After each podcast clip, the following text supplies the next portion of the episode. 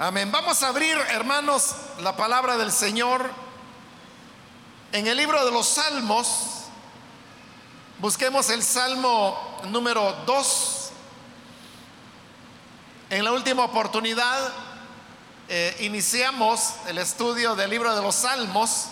Solamente hemos cubierto el primero y hoy vamos con el Salmo número 2.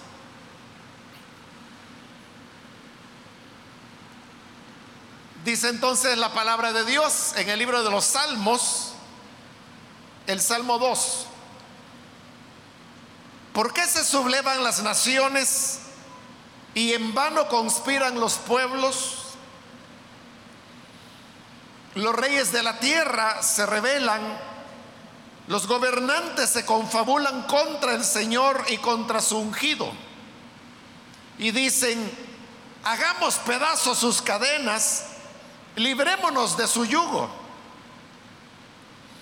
El rey de los cielos se ríe, el Señor se burla de ellos, en su enojo los reprende, en su furor los intimida y dice, he establecido a mi rey sobre Sión, mi santo monte. Yo proclamaré el decreto del Señor Tú eres mi hijo, me ha dicho. Hoy mismo te he engendrado. Pídeme y como herencia te entregaré las naciones. Tuyos serán los confines de la tierra. Los gobernarás con puño de hierro, las harás pedazos como a vasijas de barro Ustedes los reyes sean prudentes, déjense enseñar, gobernantes de la tierra, sirvan al Señor con temor, con temblor, ríndanle alabanza, bésenle los pies, no sea que se enoje y sean ustedes destruidos en el camino pues su ira se inflama de repente. Dichosos los que en él buscan refugio. Amén. Pueden tomar sus asientos, por favor, hermanos.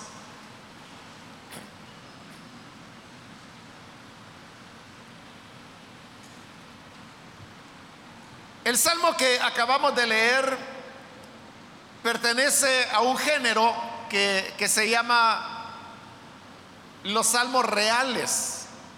Se le llama reales porque son aquellos salmos que están dedicados a hablar acerca del rey, muchas veces a hablar de, del día de, de, su entronización y otras veces a hablar de lo que era propiamente el ejercicio de, su reinado, por supuesto, sobre el pueblo de Dios, porque fue pueblo de Dios el que escribió cada uno de estos salmos. De estos salmos, hermanos, vamos a encontrar varios eh, a lo largo de este libro, pero este es el primero. Y también usted habrá podido notar de que es un salmo de los que llaman mesiánicos,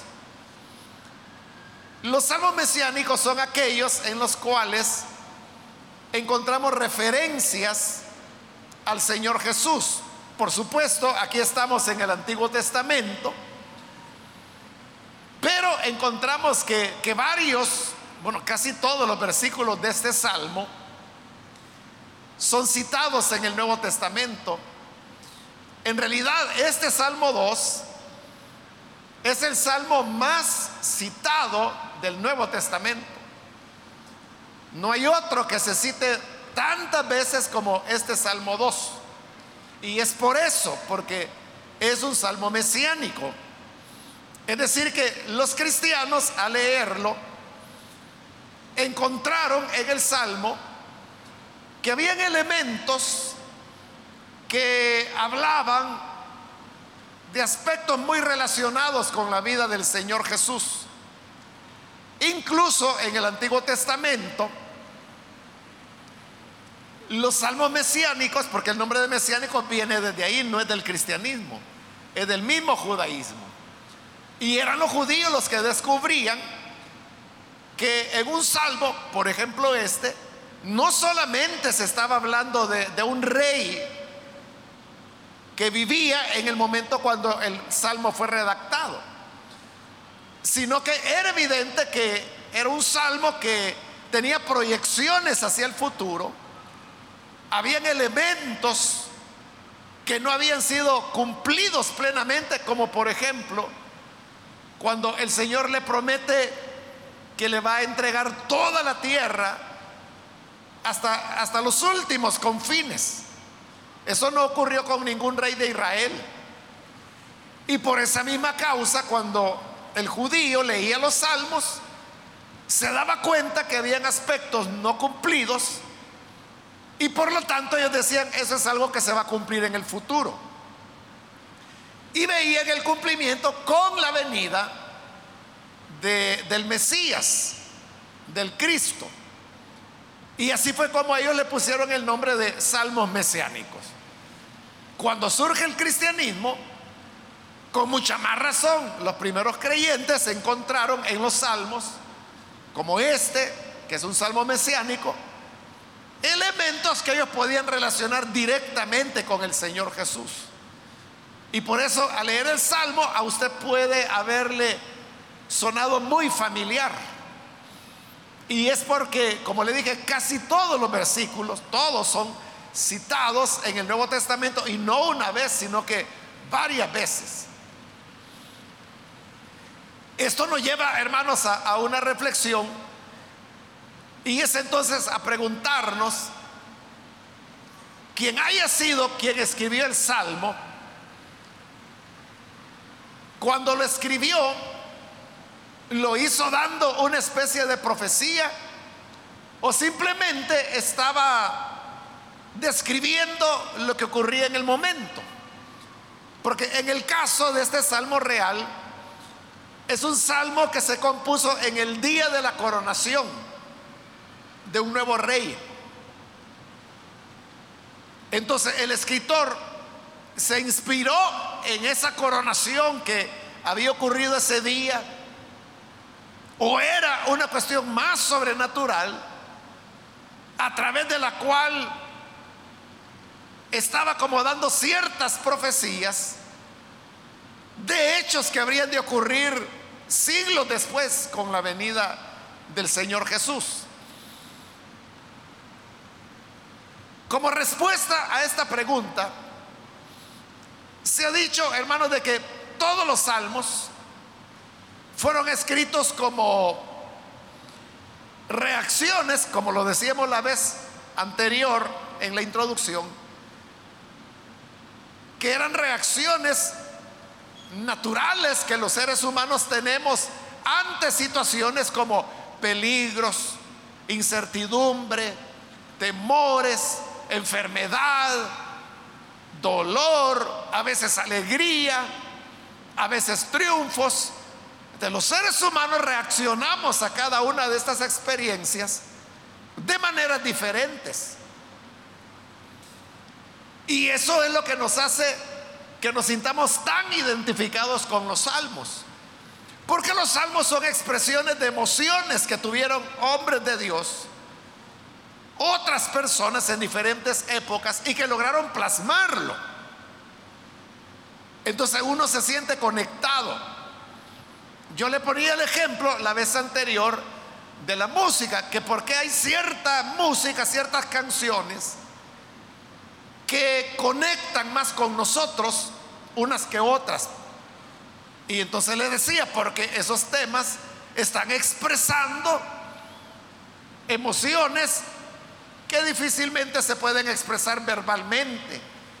Pero la música es una cuestión maravillosa que sin ser palabras pueden expresar alegría, tristeza, melancolía, pesar, Ahí depende pues de la habilidad que el músico pueda tener. Y por eso es que es muy extraña la persona que diga, a mí no me gusta la música. Yo he conocido un par de personas que dicen eso, que no sé si es tan radical como ellos dicen, pero he conocido un par de personas que dicen, a mí no me gusta de ninguna música. O sea, a la mayoría de seres humanos nos gusta, ya sea un género u otro, pero algo nos gusta, o varios géneros.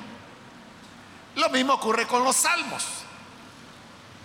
Entonces, por ser una expresión de la subjetividad de la persona que escribía en el momento, eso tenía que responder a experiencias que estaba enfrentando en el momento. Entonces, quien haya escrito el Salmo 2,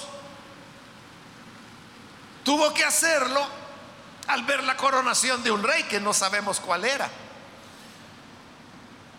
Inspirado por eso, escribe el Salmo, pero como no solamente era un canto o un poema que dijimos, y está la tercera opción, que los salmos pueden ser oraciones. esto pudo haber sido o la letra de un canto o un poema. Oración no es porque realmente no hay una petición directa a Dios. Entonces, solo quedan las otras dos opciones, que pudo ser la letra de un canto o un poema, pero quien la escribió fue inspirado en ese momento. Pero al escribirlo, ahí viene el elemento sobrenatural, y es que lo que la misma escritura dice, que los hombres que escribieron la palabra de Dios lo hicieron inspirados por el Espíritu Santo. Y aunque ellos estaban hablando de cuestiones del momento, sin darse cuenta, estaban escribiendo exactamente lo que el Espíritu quería que escribieran y quedó plasmado de esa manera, de tal forma que muy pronto los mismos judíos descubrieron que aquí había algo más que iba más allá de la coronación de ese día.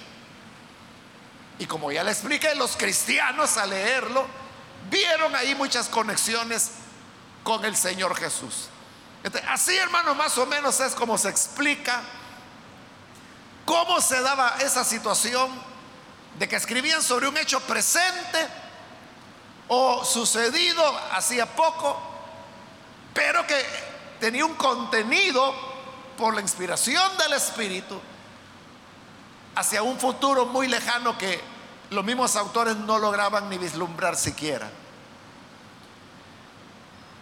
Entonces, el salmo, hermanos, que ahora nos ocupa, como ya le dije, es un salmo que habla sobre el rey que está siendo coronado ese día. Tiene cuatro partes.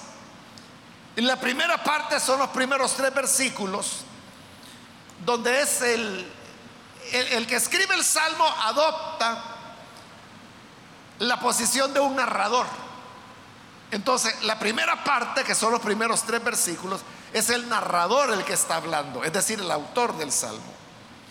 La segunda parte va del versículo 4 hasta el 6. Ahí es Dios el que está hablando, el que se está manifestando. Luego, la tercera parte va desde el versículo 7 hasta el 9, donde es el rey, el nuevo rey que está siendo coronado, el que habla. Y finalmente la cuarta parte va desde el versículo 10 hasta el 12, donde nuevamente es el narrador que inició el salmo el que ahora lo va a cerrar también. Entonces comencemos con la primera parte. Aquí, repito, es el narrador el que está hablando en estos primeros tres versículos del Salmo. Comienza en el 1 diciendo, ¿Por qué se sublevan las naciones y en vano conspiran los pueblos? Recuerde que como es el día de la coronación, está hablando de que los pueblos se están sublevando. Lo hace en forma de pregunta. ¿Por qué se sublevan las naciones y en vano conspiran los pueblos? ¿Qué era lo que estaba ocurriendo? Como lo vamos a ver más adelante, este rey que está siendo coronado en este momento estaba recibiendo el reinado de parte de su antecesor, que lo más probable es que hubiera sido el padre. Algunos creen que el salmo fue escrito para la coronación de Salomón. Otros creen de que pudo haber sido cualquiera de los reyes y como era una dinastía, había siempre un antecesor.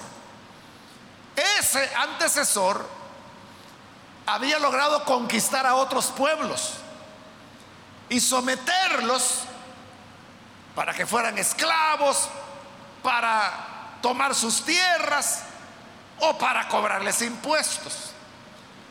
Pero cuando el rey moría y su sucesor, que era el hijo normalmente, uno de los hijos, era coronado, era como un momento de transición de un rey a otro. Y eso los pueblos que estaban bajo el control de este reino lo veían como una oportunidad de poderse sublevar. Note el, término que se está usando. Se está hablando de sublevarse. Y sublevarse, usted sabe que significa levantarse contra la autoridad. Entonces aprovechaban que el nuevo rey estaba siendo coronado porque era como un momento de debilidad. Como nuevo rey, él tenía que consolidar su poder. Y como era una etapa de transición, ahí era donde aprovechaban para sublevarse. Y dice el versículo 2, los reyes de la tierra se rebelan. Los gobernantes se confabulan contra el Señor y contra su ungido. Estos versículos que estamos comentando, hermanos, son citados en el Nuevo Testamento, son citados en el libro de los Hechos de los Apóstoles. Porque cuando Pedro está predicando, le dice que, citando el Salmo, porque ahí dice el versículo 2, que los reyes de la tierra, los gobernantes, dice, se confabulan, es decir, se ponen de acuerdo. Hace la cita de ese versículo 2 del Salmo 2, Pedro, y luego, y luego lo aplica al hecho de que Pilato y Herodes se amistaron el día en que Jesús fue juzgado. Porque los evangelios dicen que Pablo, perdón, Pilato y Herodes no se llevaban. Pero ese día se volvieron a amistar porque recuerde que Pilato le envía a Jesús a Herodes, Herodes después se lo devuelve a Pilato. Y en eso de que se están pasando al Señor Jesús, se logran reconciliar sus diferencias.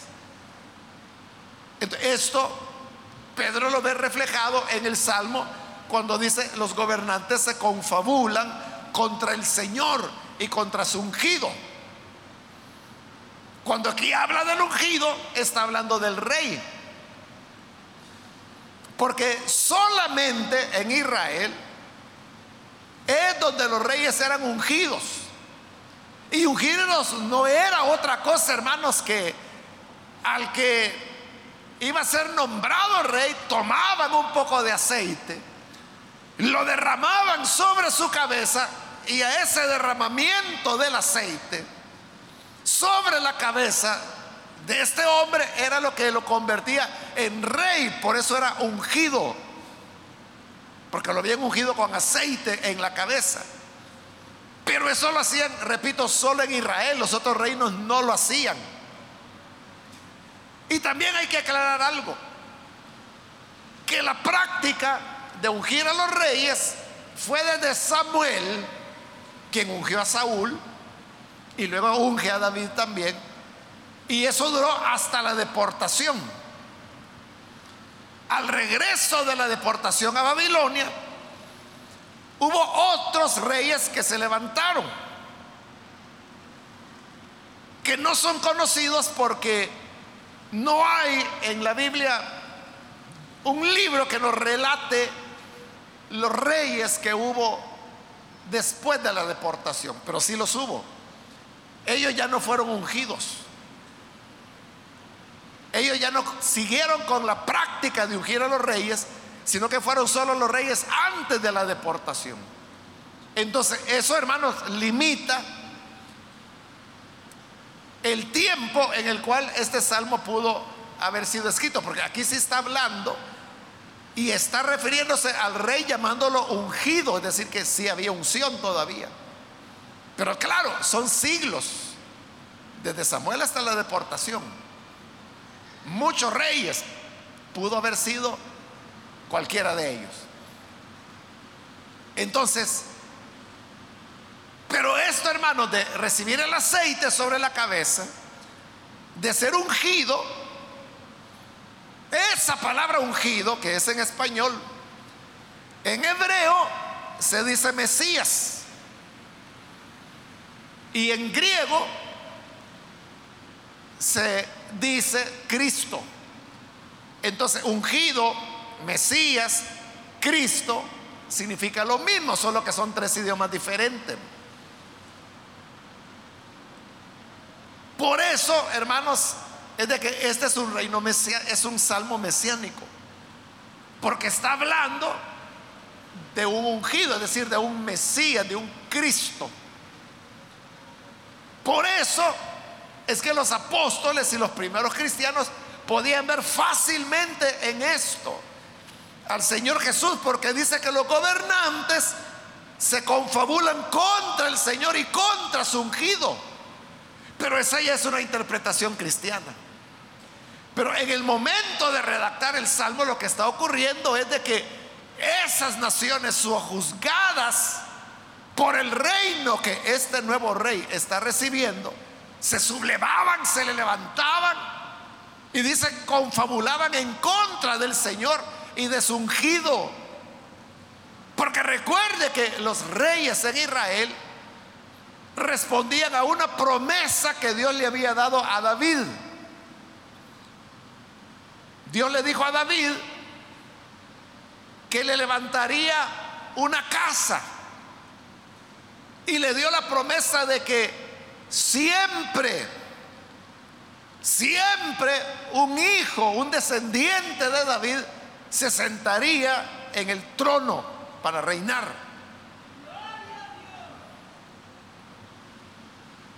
Entonces, por eso es que está diciendo que el ungido, levantarse contra el ungido, era levantarse contra el Señor, porque era el Señor el que los había establecido en cumplimiento a la palabra que le había dado a David. Luego en el versículo 3 pone allí un diálogo entre esos reyes sublevados, quienes dicen, hagamos pedazos sus cadenas, librémonos de su yugo. Ahí lo tiene, eran reyes que estaban bajo el yugo, bajo el control, estaban dominados por Israel, porque esto era en Israel. Supongamos que era, que está hablando del día en que coronaron a, Salomón. David había sojuzgado a varias naciones. Y en el día en que Salomón fue coronado, lo vieron como una oportunidad de sublevarse. Y esto es lo que decían estos reyes. Hoy aprovechemos, hoy que este está débil, hoy que este todavía no ha logrado agarrar el poder todavía, hagamos pedazos sus cadenas, librémonos de su yugo. Pero ahora viene la segunda parte del Salmo, que es del versículo 4 al 6, que dijimos que es Dios quien hoy va a responder, más bien a burlarse. Dice en el versículo 4, el rey de los cielos se ríe. El Señor se burla de ellos. ¿Y por qué se burla? Porque ¿quién puede luchar contra el Señor? Aun cuando Pilato y Herodes se confabularon en contra del Señor y de su Cristo, usted sabe que al tercer día Jesús se levantó de la tumba. Y aunque los soldados romanos estaban puestos para cuidar la tumba, no pudieron detener al poder con el cual el Señor resucitó a su Hijo. Entonces, al no poderse, dice, el Señor desde los cielos se ríe.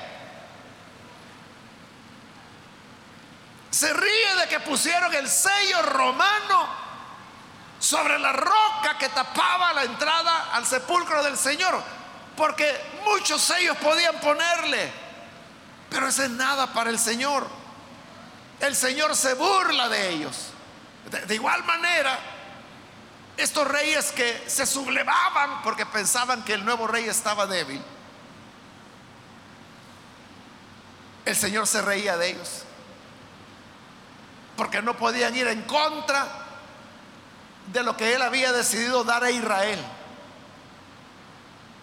de las bendiciones que él había decidido otorgar a su pueblo y por eso se burlaba de ellos. Versículo 5, en su enojo los reprende, en su furor los intimida y dice, he establecido a mi rey sobre Sión, mi santo monte. aunque ellos querían sublevarse, el Señor dice, yo he establecido a mi rey, que era el ungido, un descendiente de la casa de David. Y estando establecido, dice que lo hizo sobre Sión, mi santo monte. Sión, hermanos, es una palabra que la vamos a hallar muchas veces en estos salmos y la vamos a hallar también bastante en los profetas. Era el nombre que se le dio a la parte alta de Jerusalén, conocida como la ciudad de David, que es donde estaba el palacio del rey en Jerusalén y donde el templo también fue construido por Salomón. Entonces, esa colina que todavía existe y todavía hoy en día a eso se le llama Jerusalén alta, porque está en alto, está en una colina. Y el resto de Jerusalén que está alrededor es lo que se llama Jerusalén baja. está Jerusalén alta y Jerusalén baja. La Jerusalén alta es donde hoy, donde fue el templo y donde hoy lo que está es una mezquita. La mezquita de la roca o la mezquita de Omar, que son los nombres que los árabes le han dado.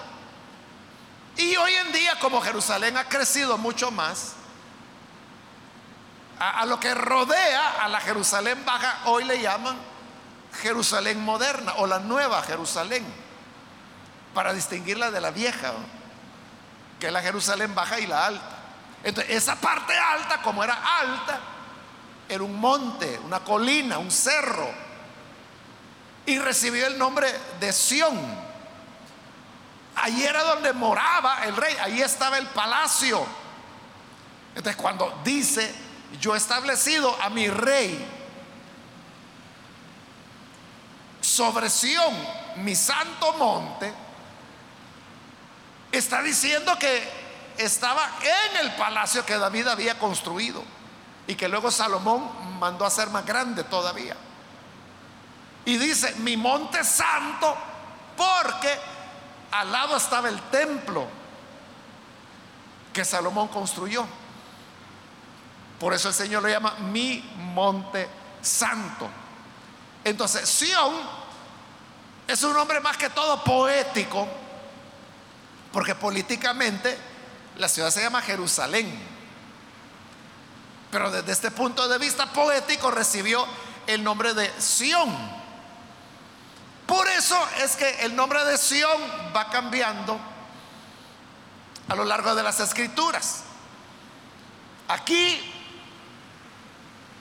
Sión se refiere al monte, al cerro ese que estamos hablando. Pero más adelante recibió el nombre de Sión toda la ciudad de Jerusalén. En los salmos ascensionales se llaman, que los vamos a encontrar mucho más adelante porque estamos hablando de Salmo 110, 111, 112, 113, esos son los salmos ascensionales. Ahí muchas veces dice, ya van entrando nuestros pies hacia Sión o hablan de que van subiendo a Sión. Ahí Sión está siendo usado para toda la ciudad de Jerusalén. Y posteriormente, todavía cambió más el sentido de Sión y comenzó a llamarse Sión a la morada de Dios. Es decir, lo que nosotros comúnmente llamamos el cielo. Por eso es que hay que tener cuidado en qué lugar de la Biblia está uno para entender a qué se está refiriendo cuando habla de Sión. Aquí lo dice muy claro, está hablando del monte donde el rey vivía, donde estaba el palacio y donde era coronado. Entonces, Dios lo que está haciendo es que se está riendo de los intentos de sublevación de los otros reyes. Que aunque se confabulen, hoy aprovechemos, hoy démosle duro a esto, hoy levantémonos, hoy que está débil, que lo están recién coronando. Pero el Señor se reía de los altos, desde lo alto, porque era Él quien lo había establecido sobre Sión. Y contra Dios nadie puede. Luego viene la tercera parte que va del versículo 7 al 9. Y como le dije, aquí es el nuevo rey el que está hablando. Y dice, yo proclamaré el decreto del Señor. Tú eres mi hijo, me ha dicho. Hoy mismo te he engendrado. El rey está diciendo qué es lo que Dios le ha dicho. Y lo primero que Dios le ha dicho es, tú eres mi hijo. ¿Y por qué Dios le dice al rey, tú eres mi hijo? Porque esa es la promesa que el Señor le dio a David cuando hizo el pacto con él. Le dijo, mira David, tú no me vas a construir una casa a mí, no me vas a hacer el templo. Yo te voy a hacer una casa a ti. Y cuando tú mueras, un hijo tuyo va a reinar. Y le dijo, y yo seré para ese hijo como padre. Y él será para mí como hijo. Si me desobedece, yo lo voy a castigar. Pero nunca voy a quitar mi amor de él como si se lo quité a Saúl. Fíjese, la promesa era que Dios iba a tomar a los descendientes de David como hijos. Y por eso es que hoy el rey está diciendo, el Señor me dijo, tú eres mi hijo. Porque era la promesa que Dios le dio. Ahora, en esa palabra, tú eres mi hijo, esa palabra, hermano, usted sabe que está citada muchas veces en el Nuevo Testamento. Desde el bautismo de Jesús, donde los cielos fueron abiertos y el Padre habló y dijo, tú eres mi hijo amado en quien tengo contentamiento. Allá en el monte de la transfiguración Dios vuelve a hablar y vuelve a decirle, tú eres, bueno, este es mi hijo, dice. A él oigan.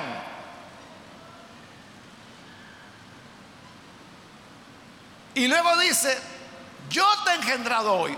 Esas palabras, tú eres mi hijo, yo te he engendrado hoy Pedro la cita en otra cita que hace de este salmo, en Hechos capítulo 4.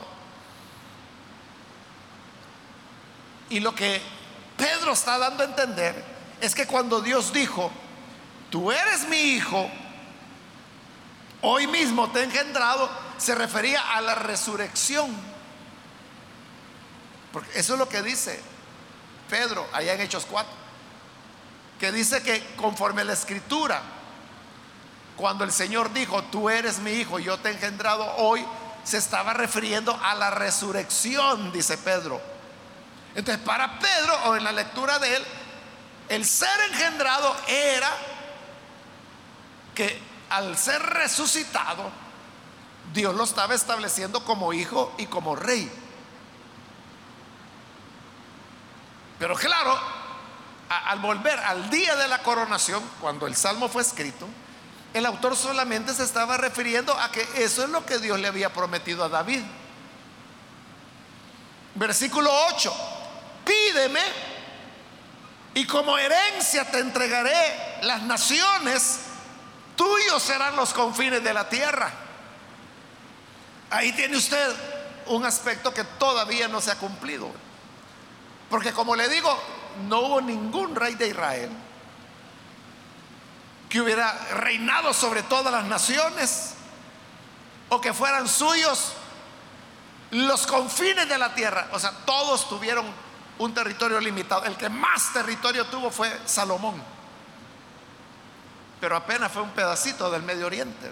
Pero aquí está hablando de hasta lo último de la tierra.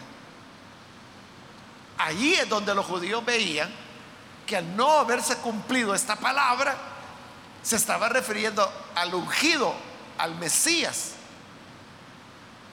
que en el Nuevo Testamento se le llama Cristo porque ya el idioma cambió, ya es griego. Entonces, esto es lo que se le ha prometido al Hijo de Dios, que Él reinará sobre todas las naciones. Dice el versículo 9, los gobernarás con puño de hierro, las harás pedazos como vasijas de barro. Esas palabras están citadas en el libro de Apocalipsis, cuando dice que el Cordero de Dios regirá las naciones y dice que las va a regir con vara de hierro. Está citando al Salmo. Es decir, de que los reyes no se van a rebelar, no pueden rebelarse, porque Dios lo ha establecido como rey. Y al ser establecido como rey, Él es quien tiene el control. Es un control rígido, por eso dice, con vara de hierro. Entonces, son promesas que, como le digo, no se cumplieron con ningún descendiente de David. Y por eso es que apuntan hacia el Cristo. Por eso es que Apocalipsis dice que eso se va a cumplir en la persona del Cordero, que fue muerto pero que ha resucitado. Por eso es un salmo mesiánico. Y así, hermanos, llegamos a la cuarta parte, donde nuevamente el narrador, el mismo narrador que comenzó el salmo, hoy lo va a cerrar. Y lo hace con un género sapiencial, que como explicamos la última oportunidad, es cuando se escribe o se habla con el propósito de transmitir sabiduría. Por eso se llama sapiencial. Estos son consejos para los reyes, Dice el versículo 10, ustedes los reyes, sean prudentes, déjense enseñar gobernadores de la tierra. Ese es el mal de los reyes, ¿verdad? Que cuando llegan a tener el reino, creen que ellos pueden decidir lo que quieran, porque son los reyes y los reyes eran absolutos. Y cuando se logra ese control absoluto, es bien fácil olvidarse de Dios, olvidarse de lo correcto, comenzar a cometer abusos. Y por eso el consejo es, ustedes reyes sean prudentes, déjense enseñar, gobernadores de la tierra. ¿Se recuerda del rey Usías? Uno de los reyes buenos. Pero como era rey, llegó a llenarse de orgullo porque era rey, él era absoluto. Y por eso en una ocasión se le ocurrió tomar un incensario, entrar en el templo de Dios y ofrecer el incienso. Entonces cuando Usías venía con el incienso, los sacerdotes lo detuvieron. No, no, rey, no vaya a entrar porque eso no le corresponde a usted, eso le corresponde a los sacerdotes. Pero usted dijo. Háganse un lado. Aquí yo soy el rey, yo soy el que mando, yo voy a hacer lo que quiera. Y entró, pero no había dado el segundo paso dentro del templo cuando dice que el Señor lo hirió con lepra en la frente. Y el rey estaba tan enojado que no lo sintió, pero los sacerdotes que estaban delante de él tratando de hacerlo entender lo que dice el versículo. Reyes, sean prudentes, déjese enseñar. Eso es lo que los sacerdotes estaban haciendo. Tratando de enseñarle al rey que él no podía hacerlo. Como lo estaban viendo, ellos y vieron que la lepra le estaba surgiendo en la frente. Y le dijeron, rey, el Señor lo está hiriendo con, con lepra. Ahí sí, hermano, el rey inmediatamente dio la vuelta y salió corriendo. Pero ya era tarde. Y dice la Biblia que él quedó leproso hasta que murió. Y como estaba leproso, él seguía reinando, pero ya no se sentaba en el trono, ya no estaba en el palacio. Estaba encerrado en una habitación y era su hijo el que aún en vida de su padre estaba en el trono, aunque era su padre el que reinaba. Pero él no quería dar la cara porque le daba vergüenza.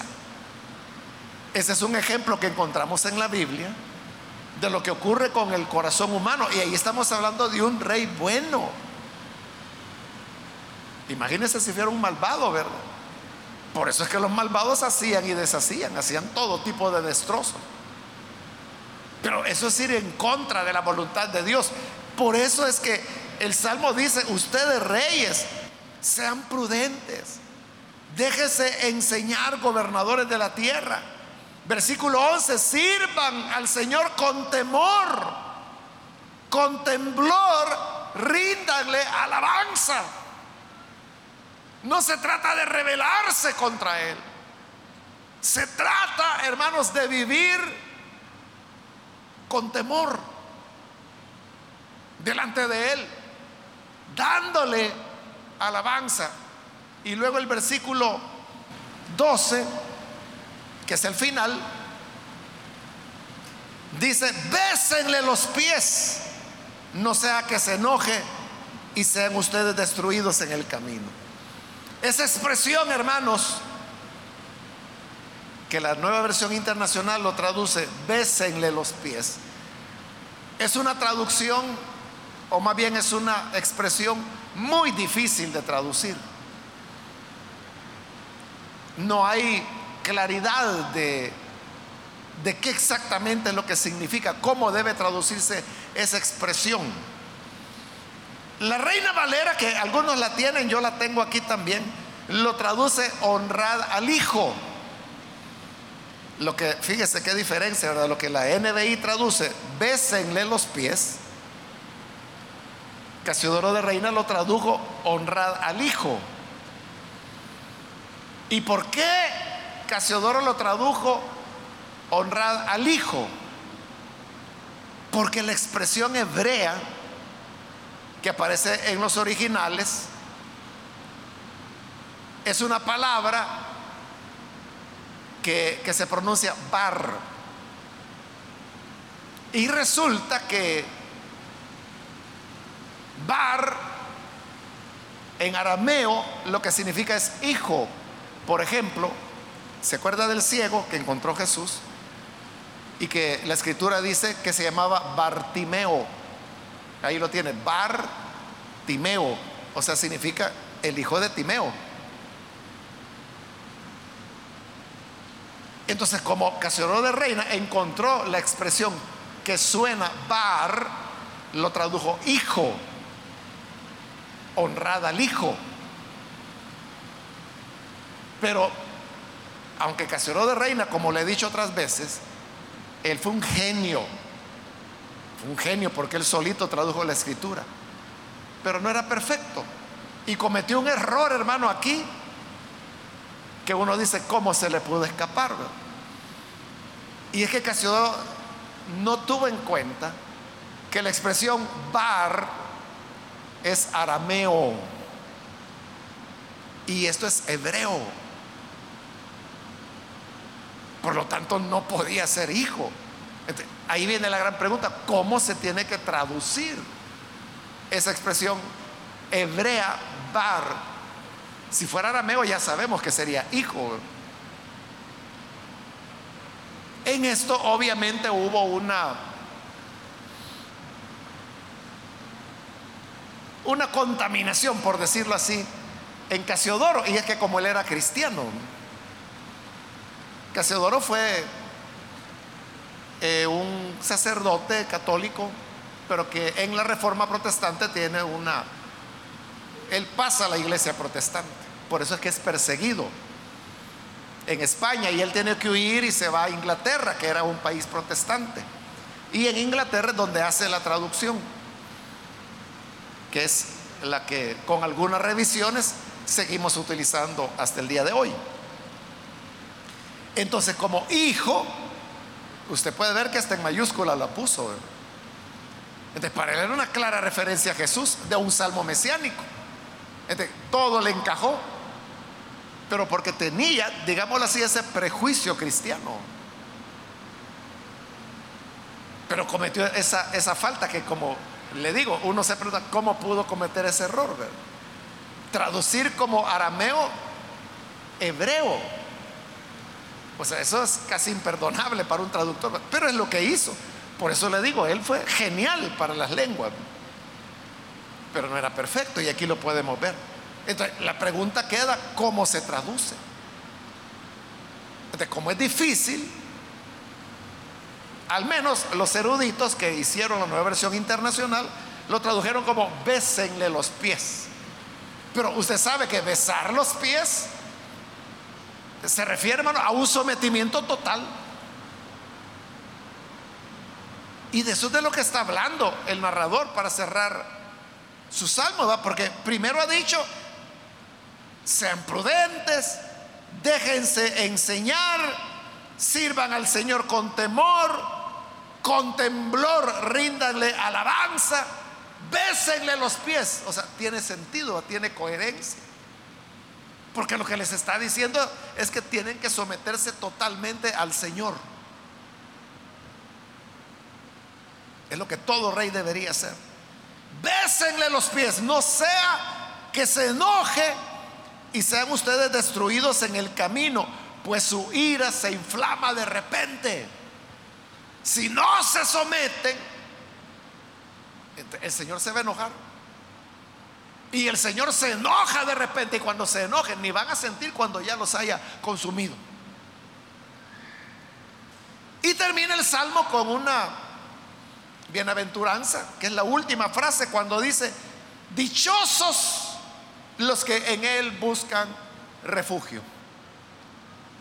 Porque el Señor los va a defender, el Señor los va a establecer, el Señor los va a honrar. Y ahí termina el salmo que es un salmo de coronación, pero como hemos visto, con muchas, muchos elementos mesiánicos y por eso, repito, es el salmo más citado de todos los 150 que hay, el más citado en el Nuevo Testamento. Entonces, de esto, hermano, nos queda a nosotros la enseñanza, bueno, varias enseñanzas. En primer lugar, que no podemos ir en contra de la voluntad de Dios, que las promesas de Dios son firmes porque lo que le prometió a David y a su descendencia es el centro del salmo. Y por eso es que Dios se ríe de las naciones, porque ¿cómo van a poder romper la dinastía davídica? Bueno, al final, hermanos, con la deportación a Babilonia, ya no hubo más descendientes de David que subieran al trono. Ya no los hubo. Pero después vino Jesús. Y él entregó su vida. Y por eso lo llamaban hijo de David. Y por eso es que tanto Mateo como el Evangelio de Lucas, Mateo así comienza con la genealogía de Jesús, demostrando que era un descendiente de David. Lucas no comienza así, pero en el capítulo 3 pone la genealogía de Jesús, demostrando que Jesús era hijo de David y por lo tanto heredero legítimo del trono. Y es a él a quien allá en Apocalipsis el Señor dice, bueno, el mismo Señor dice, al que venza se sentará en mi trono, así como yo he vencido y me he sentado en el trono de mi Padre. Jesús es el que está entronado. Él es el que ha sido coronado. Como dice la escritura, con muchas coronas, dice Apocalipsis. Que él lleva sobre su cabeza muchas coronas, no una, sino que muchas coronas. Y su nombre, dice Apocalipsis, es Rey de Reyes, Señor de Señores.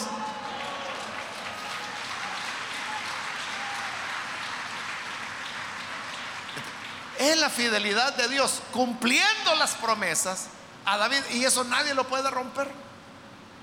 Entonces, como no podemos ir en contra de Dios, por eso es que el Salmo dice, dichosos los que buscan refugio en Él. No solo los reyes, sino que todos seamos prudentes. Dejémonos enseñar. Sirvamos al Señor con temor, con temblor. Rindámosle alabanza. Y de esa manera seremos dichosos. Nada podemos en contra del Señor. Pero todo lo podemos si el Señor está de nuestro lado.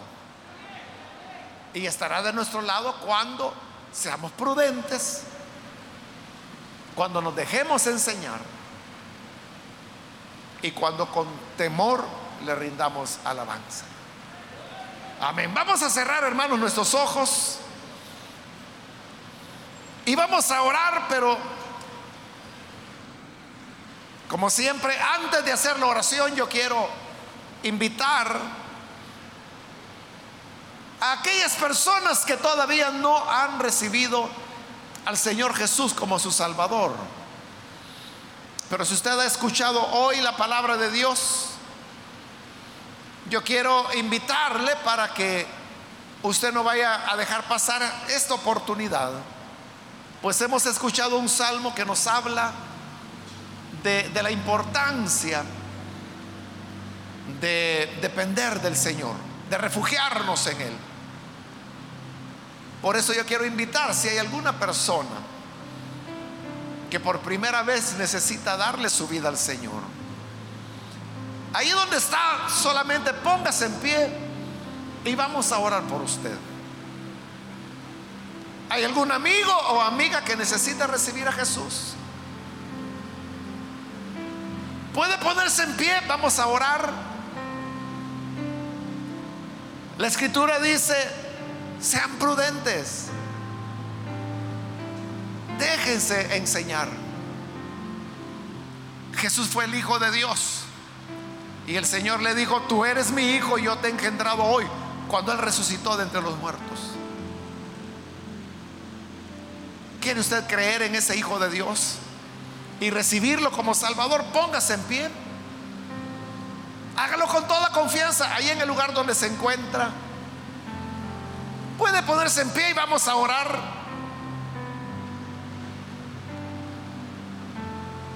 Venga el Hijo de Dios. Hoy es su momento para hacerlo. Es el tiempo para venir a Jesús. Y Él nunca nos va a defraudar. Hay alguien que lo hace, póngase en pie. También quiero invitar si hay algún hermano o hermana que se ha alejado del Señor, pero hoy necesita reconciliarse. Este es su momento para hacerlo. ¿Hay alguna persona que necesita reconciliarse? Póngase en pie. Venga, hermano. Venga a reconciliarse. Y nosotros lo que queremos es orar por usted. Para que la gracia del Señor le alcance. Que la gracia del Señor le cubra. Y así usted pueda tener la vida que Él ofrece una restauración de su amistad con Él.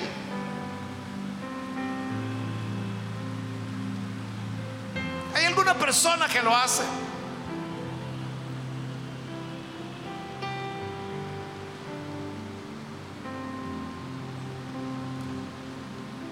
Vamos a orar, pero hago la última llamada.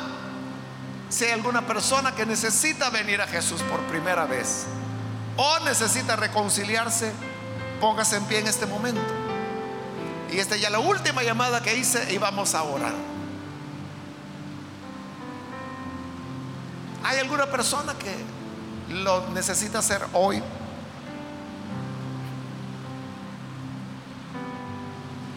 A usted que nos ve por televisión, quiero invitarle para que reciba al Hijo de Dios. Y puede hacerlo uniéndose en esta oración con nosotros. Oremos al Señor. Padre, gracias te damos. Porque a través de tu palabra te conocemos y podemos ver cómo desde tiempo antiguo tú habías anunciado la venida de tu Hijo. Aquel en quien recibimos la vida, el perdón, la redención. Y por eso te rogamos por aquellos que a través de televisión, de radio o a través de internet, donde quiera que están escuchando, pero que hoy se unen a esta oración. Señor, perdónales. Denles una vida nueva que puedan conocerte, servirte, caminar. Siguiendo tus huellas, siguiendo tu ejemplo. Y ayúdanos a todos, a todo tu pueblo, para que podamos ser prudentes, que podamos ser sabios, que aprendamos a temer tu nombre. Y así seremos dichosos porque nos refugiamos en ti. Que tu bendición sea sobre tu iglesia, sobre todo tu pueblo, en el nombre de Jesucristo, nuestro Salvador. Amén. Amén.